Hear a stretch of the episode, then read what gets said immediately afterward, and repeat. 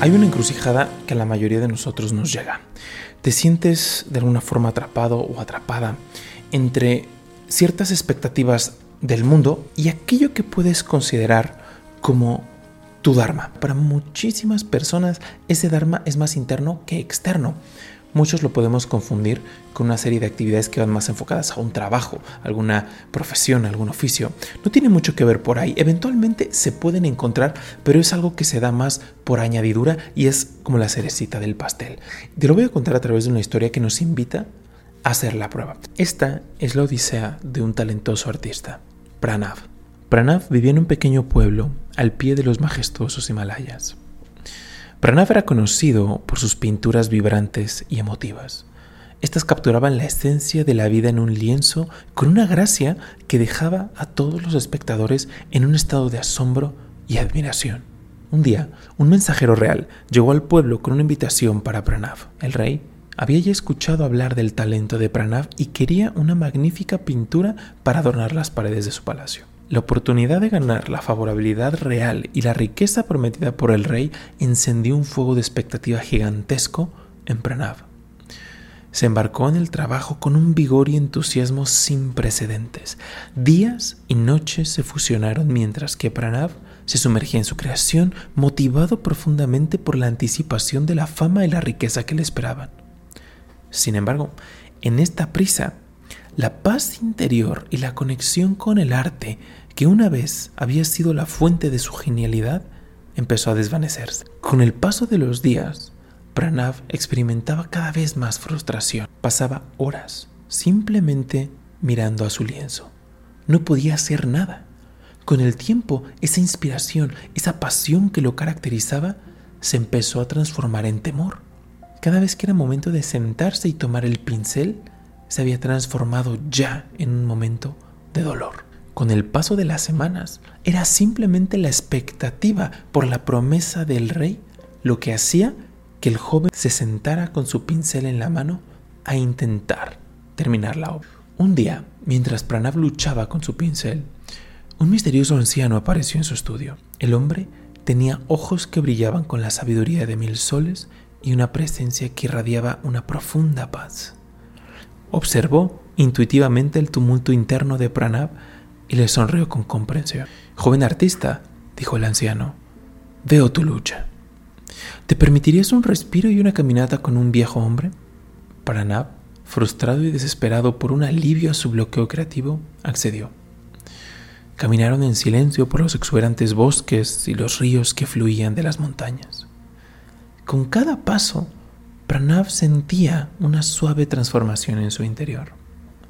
Al final de su caminata, el anciano se detuvo y le dijo, La verdadera maestría, joven amigo, no se encuentra en los aplausos y en las recompensas del mundo externo, sino en la pureza de la acción realizada sin el deseo de los frutos que ésta pueda traer. Pranav, asombrado por la sabiduría del anciano, permitió que las palabras llegaran a lo más profundo de su corazón. Después de unos momentos en silencio, Pranav volvió a ver al anciano de forma inquisitiva y le preguntó, Maestro, ¿a quién le ofrezco todo esto? El anciano, con los ojos llenos de compasión, volteó a ver a Pranav y le dijo, Joven, ofrécelo al dador de todo. Ofrécelo a aquel que has olvidado en tus preocupaciones. Pranav no pudo decir nada. Mientras las lágrimas escurrían por sus ojos, una profunda realización iba cayendo sobre su ser.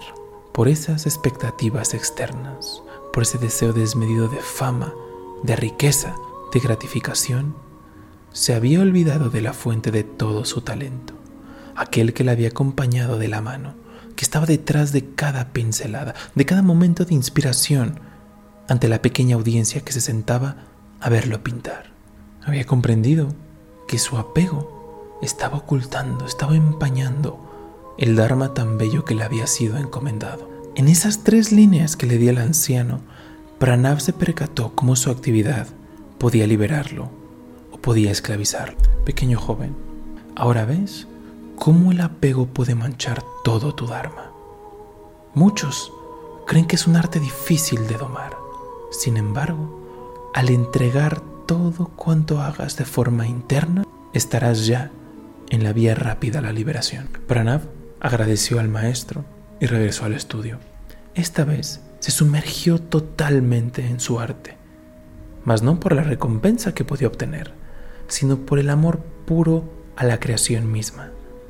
Día tras día se entregó al proceso, despojado del deseo de reconocimiento y riqueza.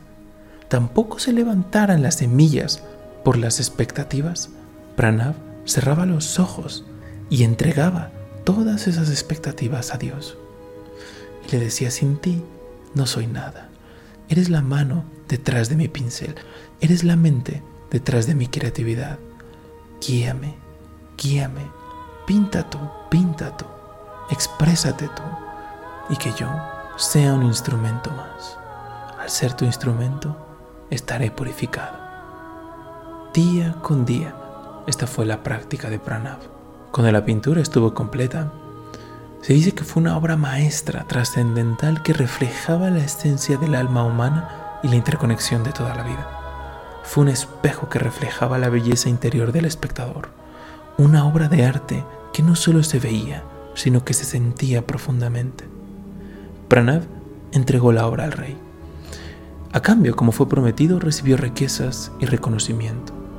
Sin embargo, se dio cuenta que estos ya no tenían valor alguno para su alma había descubierto un tesoro mucho más grande en el proceso, la liberación del deseo y el descubrimiento de una paz y plenitud internas, un estado de ser donde cada pincelada, cada aliento, cada momento era completo en sí mismo.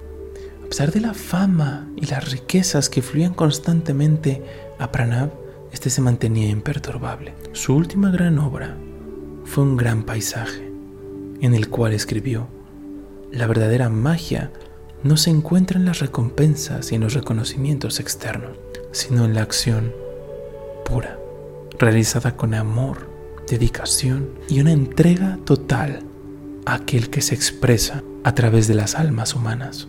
En una de las escrituras más grandes de la filosofía hindú, el Bhagavad Gita, justamente se expresa esto, renunciar a los frutos de las acciones. Sin embargo, se puede interpretar de distintas formas, tiene muchos matices. Para mí ha sido poner todo mi ser en el trabajo que estoy realizando y cuando lleguen los resultados, independientemente si son buenos o son malos, hacer un esfuerzo gigantesco por ofrecerle eso a la divinidad. No pasas de estar, pues, como hemos estado esperando durante años a un día ya no esperar ningún fruto. No, bueno, yo por lo menos no tengo evidencia de que haya sido así. Es un proceso. Y para mí el proceso ha sido decir, ok, el ideal es entregar los frutos de mis acciones. No estar apegado a un resultado en particular. Pero aún así en la actividad me purifico. Entonces voy a actuar con todo mi ser para que esa voluntad se haga cada vez más dinámica en este trabajo, en esta responsabilidad que tengo a día de hoy, cualquiera que sea. Y hacerlo, o intentarlo por lo menos dar todo. Y cuando llegue el resultado, cuando llegan los resultados, ya sean buenos o sean malos, voy en meditación, digo, esto es tuyo. Y especialmente cuando es bueno, porque cuando es malo, pues con la desmotivación, ahí obviamente, no sé, creo que incluso puede ser más fácil. Pero sobre todo cuando llegan los buenos, cuando, cuando me quiero sentir orgulloso, pues y yo hoy, gracias a mí, mi inteligencia y todo, decir, no, no, no, no, no, esto no te corresponde, porque cuando llegue algo que no estás esperando, ahí sí que Arturo va a estar llorando, ¿no? Eh, entonces, no, esto, y ese es, es un ir y venir poco a poco, y creo que mm, algo se va despertando en tu día a día cuando estás haciendo tu trabajo, que estás metido en tu computadora o en una junta o con, interactuando con, con personas y algo, un pequeño destello ahí te hace recordar a Dios. Dices, Dios, esto que estoy haciendo lo hago por ti. Esto que estoy haciendo lo hago por ti, lo hago por ti. Gracias, gracias, gracias. Y llega un, probablemente un sentimiento muy bonito y que crees que tu voluntad se ha vuelto más dinámica para ejecutar tus responsabilidades y ahora las haces más. Y en esa actividad dinámica, creo que tu inteligencia da un paso en el otro nivel, porque creo que es una bendición de la divinidad, la fuente de toda inteligencia y sabiduría. Y ves cosas que antes no veías para resolver ciertos problemas, ciertos mm, o ciertos, salir de ciertos baches en los, en los que habías caído. Decir, oye, no había pensado, pero a nivel material puedo hacer esto, no había pensado, pero en estas relaciones puedo hacer esto, puedo tener esta otra charla, puedo, puedo, pero ves alternativas en un mundo en el cual no veías ningún. Pero fue un proceso. Y ahí probablemente van a llegar resultados buenos. ¿Y qué es? Otra vez, decir, Dios, es tuyo. Mm, a mí una vez me pasó cuando cerré a un, a un cliente en el trabajo importante para nosotros, que noté cómo se, empezaba a, surgir, como si se fuese ahí llenando el vasito de, del orgullo y decía, wow, lo hice muy bien en esa presentación, cerró el, el cheque y, fue, pues se cerró muy rápido y nos, nos llegó el, el, depósito a la, a, a la cuenta. Y dije, wow. Y en ese momento me iba a sentir orgulloso por, mi, por lo que estaba viendo ahí en mi cuenta, por el cliente, por lo que implicaba en mi vida. Dije, algo ahí, como si lo hubiese escuchado, no escuché nada, pero como si hubiese escuchado, esto no es tuyo esto es de Dios. Y fue un, primero alerta, pero después fue un sentimiento que no, mucho más grande, esa satisfacción que yo me pude haber dejado sentir de él, de haber cerrado un cliente, de haber dado un paso en mi, en mi vida material. Fue, ese, fue como, pues tal cual un pequeño riachuelito, ese, ese, ese sentimiento de ese orgullo de decir, wow, yo en mi mente y la presentación y lo que sea, cerró. Y como si hubiese sido un mar, un tsunami de, de una dicha cuando dije, no, no, no, esto no es tuyo, esto es de Dios. En ese momento, uy, solo fluían lágrimas de, mí, porque dije, wow, Dios es tan grande que...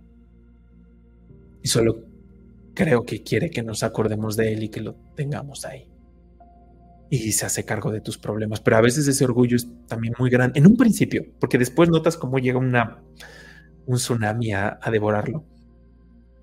Pero en un principio es, estamos, estamos muy tentados a decir, sí, esto, nos aferramos a ese pequeño riachuelito, a querer nadar ahí. Después te intentas nadar y solamente te enlodas de, de malla y te enlodas de cada vez más deseos. Em, entonces, pero cuando no, cuando un poquito de paciencia y volteas a ver a Dios. Ves cómo llega ese, ese tsunami. Y eso te hace querer estar aún más con la divinidad. Por eso no siempre, yo no creo que solamente sea en ese sufrimiento, ese catalizador. Claro que lo podemos estar y todos vamos a experimentar dolor. Mm, que me gustaría decir que no, pero nos van a doler cosas. Mm, incluso decirlo cuesta trabajo porque internamente nadie quiere experimentarlo, es normal. Cuesta ahí como que uno se muerde los, los, labios, pero es así. Pero no es la única forma, creo yo. También puedes elegir en esos momentos en los cuales estás experimentando tu buen karma. Pero lo entregas lo entregas y otra vez lo entregas y dices, no, pero es que yo a lo mejor llevo trabajando vidas en esto o en mi sendero espiritual, pero dices, sí, aún así esto es de Dios. Y creo que es un círculo, o es el, creo que es el círculo virtuoso más grande en el cual podemos entrar. Porque es el círculo virtuoso que se va a hacer cargo de nuestra existencia. No es simplemente sentarte y cruzarte de brazos y decir, ya yo no hago nada y Dios lo hace, lo hace todo. No. Tú eres el instrumento. Trabaja a través de tu trabajo. Dios trabaja a través de, del tuyo. En todos los niveles. No, no puedes no quedarte quieto a menos que sea en meditación. Ahí sí que quieres quedarte quieto y solo es eso. Eh, Paramahansa Yogananda decía, seré activamente calmado y calmadamente activo. Tan simple como eso calmadamente activo, para los que no habían escuchado esto, quiere decir, en mi meditación, en esa quietud, estaré sumamente activo haciendo, por a través del pranayama, a través de mi práctica de meditación, estaré haciendo correr esos ríos de prana, a través de ida, a través de pingala, van a estar fluyendo. Eso es la, esa es la actividad de meditación, a través del pranayama, a través de tus ejercicios, concentrándote. Y si la mente se va, la traigo de regreso, y se va otra vez y la traigo, pero estás calmado, estás en quietud. Eventualmente conduce a la quietud máxima pero ya hiciste correr todos esos ríos de prana, esa energía kundalini. Eso es ser calmadamente activo. Activamente calmado es estás en maya, que si pendientes, que si trabajo, que si vida social, vida familiar, estás. Estás ahí con todas las manos puestas en maya y pensando en alternativas y tomando mil decisiones y esforzándote constantemente. Pero internamente el objetivo es estar calmado y es encontrar ese espacio. Por lo menos nosotros que estamos todavía, que no hemos llegado a, quizá donde queremos, quien sí, pues qué grande, quienes no se están encontrando ese espacio en tu actividad de ver a Dios. Encontrar esos 30 segundos para practicar Japa Yoga, Om Guru, Om Guru, Om Krishna, Om Shiva, quien tú quieras. Es eso. Bueno, yo lo veo así.